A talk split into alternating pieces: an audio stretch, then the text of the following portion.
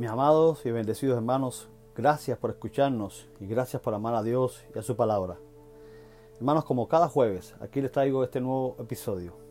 Y comenzamos un nuevo ciclo que le hemos titulado Palabras griegas poderosas del Nuevo Testamento.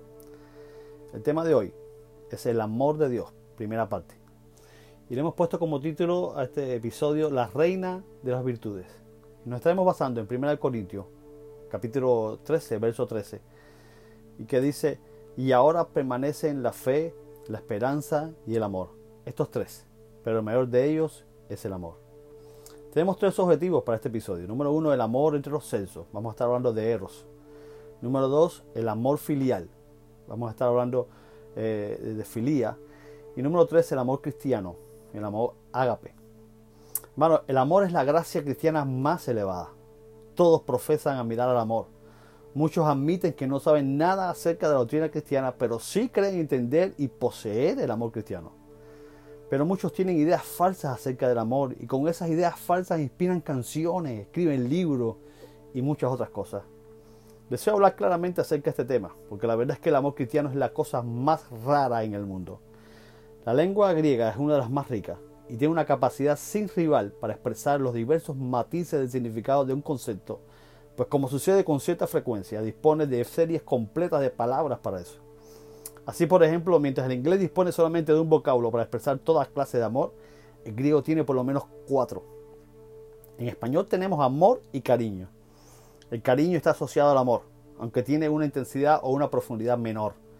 Una persona puede sentir cariño por sus compañeros de trabajo y por su vecino, por un lugar, por un libro, una casa. Pero lo que se siente por sus amigos y sus familiares es algo diferente. A eso llamamos amor. Es algo mucho más profundo. El amor es la más grande de las virtudes, la virtud característica de la fe cristiana.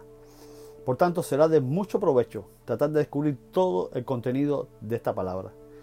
Vamos primero a repasar algunas palabras griegas que significan amor, antes de comenzar a hablar del amor de Dios en específico. Número uno, vamos a hablar del amor entre los sexos, del amor eros.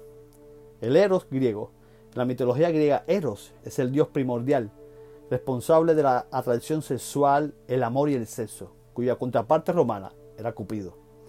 Aunque este eh, vocablo griego no aparece en el Nuevo Testamento, sin embargo, el amor sexual aparece dignificado en la Biblia, especialmente en el Cantar de los Cantares. Con este vocablo expresaban los griegos dos cosas: amar a quien se lo merece y amar con deseo de poseer, especialmente en sentido sexual. Lo erótico suele tener o incitar a lo sexual. Esta palabra conlleva siempre la idea de mayor o menor intensidad, de deseo y de avidez. Característicamente son palabras que se emplean con relación al amor físico. Gregorio Nacianceno definió Eros como el deseo ardiente e insufrible. Este es el amor apasionado que desea el otro para sí. Lo que se busca con Eros es la embriaguez o el éxtasis. La idea original de Eros es la de una embriaguez erótica, este mundo perece por el eros, por el amor sexual o sensual. No queremos dar la idea de que este tipo de amor sea malo en sí mismo. Aunque no es una palabra que aparezca en el Nuevo Testamento, su significado dentro del marco del matrimonio y las relaciones de pareja es buena y de provecho. Dios ha hecho que haya un fuerte deseo físico de un cónyuge por el otro, para que se exprese en el deleite de vivir mutuamente su sexualidad. Este es el amor que debe darse dentro del matrimonio. Ahora, si uno se casa basado en este amor solamente, ese matrimonio puede que no sea tan fuerte, pues no tiene muy buena base para soportar las tormentas, los desacuerdos, conflictos que trae la unión de dos seres completamente distintos, los cuales deben adaptarse uno al otro.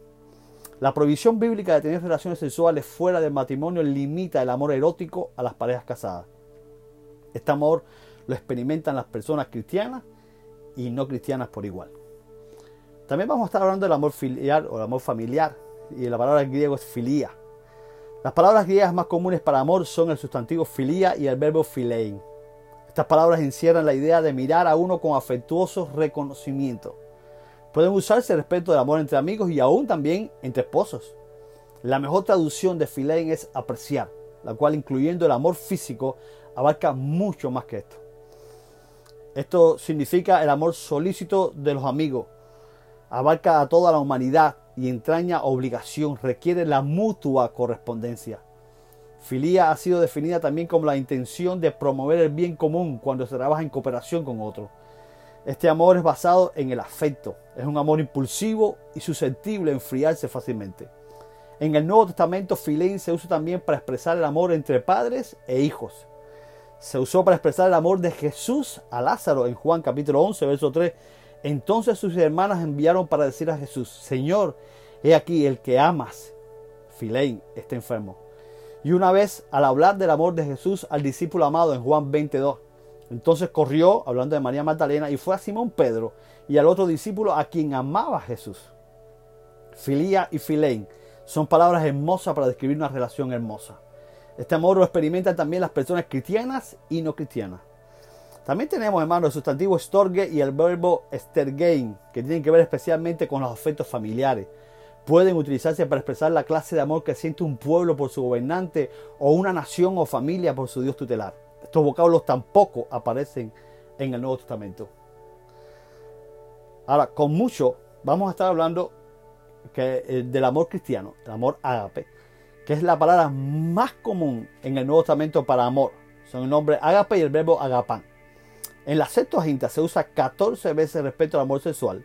Fíjate, ágape se usa en el Antiguo Testamento, en la Septuaginta, en el Antiguo Testamento escrito en griego. Se usa 14 veces respecto al amor sexual y dos veces como lo opuesto de misos, que significa odio. Pero en la Septuaginta, aunque ya se usaba agape, no llegó agape a ser una gran palabra como si lo sería en el Nuevo Testamento. No sería cierto si dijéramos que en el Nuevo Testamento se usan nada más que agape y agapán para expresar amor cristiano. Algunas veces se utiliza también filein, como en los casos siguientes, para indicar la clase de amor que el Padre tiene al Hijo. En Juan 5.20 dice, porque el, Padre ama filei al Hijo y le muestra todas las cosas que él mismo hace y mayores obras que ésta le mostrará de modo que vosotros os asombréis. También se usa filein para hablar del amor de Dios a los hombres, a la humanidad. Pues el Padre mismo os ama, filei, porque vosotros me habéis amado y habéis creído que yo he salido de la presencia de Dios. Y también se usa filei para expresar la devoción que los hombres deben tener a Jesús. Primera de Corintios, capítulo 16, verso 22, Pablo dice, si alguno no ama al Señor, no filei al Señor, sea anatema. Y dice Maranata. Pero Filein se encuentra en el Nuevo Testamento relativamente poco en comparación con Ágape, que aparece casi 120 veces, y con Agapán que se emplea más de 130. Ante el estudiante tenía en mente el uso que se hace de estas palabras, es algo en torno a ella y a su significado que hemos de tener en cuenta. ¿Por qué la forma cristiana de expresión se desentendió de las otras palabras griegas para que significan amor y se centró en esta? Evidentemente las otras palabras habían adquirido ciertos matices que las hacían inadecuadas. Por ejemplo, eros se asociaba definitivamente con el lado más vulgar del amor. Tenía que ver mucho más con la pasión que con el amor. Storge estaba muy vinculada al afecto familiar, pero nunca tuvo en sí la amplitud que la concepción del amor cristiano exige. Filía es una palabra agradable, pero fundamentalmente denotaba calidez, intimidad y afecto. Podía usarse adecuadamente tan solo respecto de nuestros allegados más amados. Y el cristianismo necesitaba una palabra que incluyera todo eso y mucho más. El pensamiento cristiano se fijó en ágape, porque era la única palabra capaz de abarcar el contenido necesario. Porque ágape demanda el concurso del hombre como un todo. El amor cristiano no alcanza únicamente a nuestros parientes, a nuestros amigos más íntimos y en general a todos los que nos aman. El amor cristiano se extiende hasta el prójimo, sea amigo o enemigo y hasta el mundo entero. Por otra parte, todas las palabras ordinarias que significan amor expresan una emoción. Son palabras que se refieren al corazón y que ponen de, manifiesto una experiencia que nos coge de improviso, sin buscarla, casi inevitablemente. No podemos impedir amar a nuestros parientes, por ejemplo, y a nuestros amigos. El enamorarse no es ninguna proeza, es algo que nos sucede y que no podemos evitar. No hay ninguna virtud particular en el hecho de enamorarse, pues para ello poco o nada consciente tenemos que hacer. Simplemente sucede. Pero ágape implica mucho más. Ágape tiene que ver, además de, que, con el corazón, con la mente. No es una mera emoción que se desata, espontáneamente en nuestros corazones, sino un principio por el cual vivimos deliberadamente. Ágape se relaciona también, íntimamente, también con la voluntad. Es una conquista, es una victoria, es una proeza.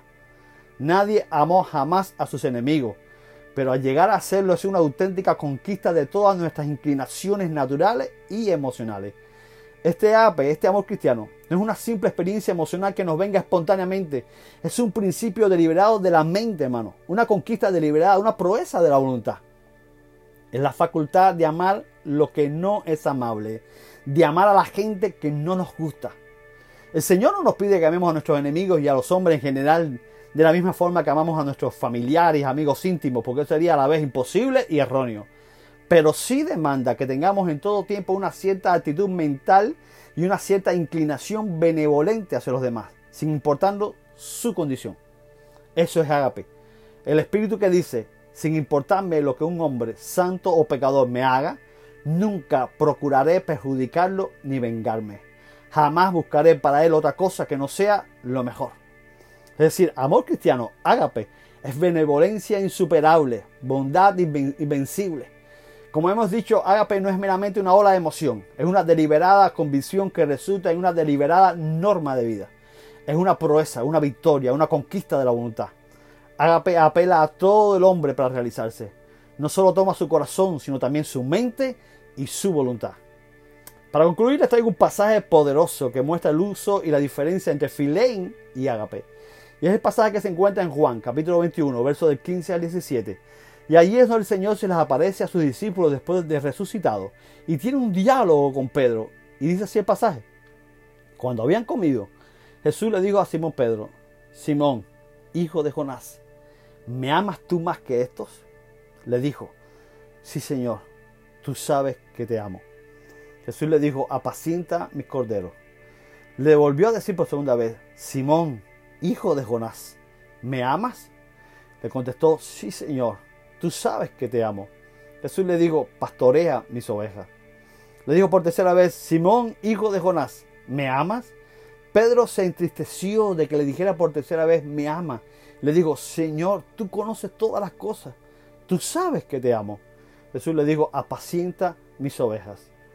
La negación de Pedro daba motivos para dudar de su amor. Por eso Cristo parece decirle, Pedro, tengo motivos para sospechar de tu amor, porque si me amases de verdad, no te habrías avergonzado de confesar que eras mi discípulo o discípulo mío cuando yo estaba en mi sufrimiento. Cuando el Señor pregunta a Pedro, ¿me ama? Usa la primera palabra agapao. Pero Pedro no se atrevió a responder afirmativamente a la pregunta de que si amaba al Señor con un amor permanente, capaz de los mayores triunfos en los momentos de tentación. Así que al responder empleó la palabra fileo, lo cual en ese momento era todo lo que Pedro tenía para dar. El Señor repite la pregunta y Pedro responde de la misma manera. Siempre Pedro había respondido con la palabra fileo. Jesús no aceptó precipitadamente respuestas superficiales. Él sabe llegar a donde tiene que llegar. Pedro tuvo que enfrentar sus motivos y sentimientos verdaderos cuando Jesús lo confrontó. Entonces el Salvador desciende al nivel de Pedro y eso está increíble. Y en la tercera pregunta usa la segunda palabra como si dudara aún del filein de Pedro. No es extraño que éste se entristeciera y apelara al conocimiento omnisciente del Señor.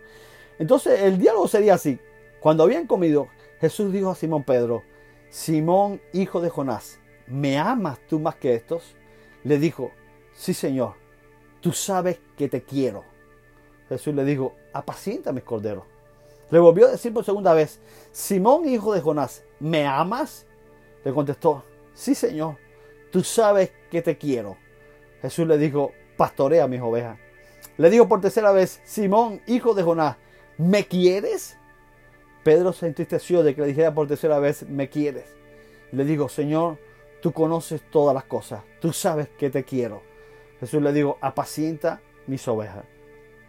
Este es un pasaje precioso donde se hace uso de estas dos palabras griegas que aunque se traducen como amor, pero que nos hablan de diferentes sentimientos. Y les dejo con esta pregunta del Señor a cada uno de nosotros. ¿Me amas? ¿Cuál sería tu respuesta? Como la de Pedro, te quiero. Eres alguien que yo quiero, pero en verdad mis acciones demuestran que no te amo, Señor. Solo tú puedes responderme, hermano. Mis hermanos, hemos tratado de darle una comprensión bastante amplia de esta reina de las virtudes. Pues como lo dice Pablo en el pasaje que tomamos como base el, amor es mayor. Y ahora permanecen la fe, la esperanza y el amor. Estos tres. Pero el mayor de ellos es el amor. Nos vemos en el próximo episodio de este tema. El amor de Dios, segunda parte. En el continuaremos en este ciclo. Palabras griegas poderosas del Nuevo Testamento. Un abrazo de su hermano, amigo y pastor, Tommy Torres.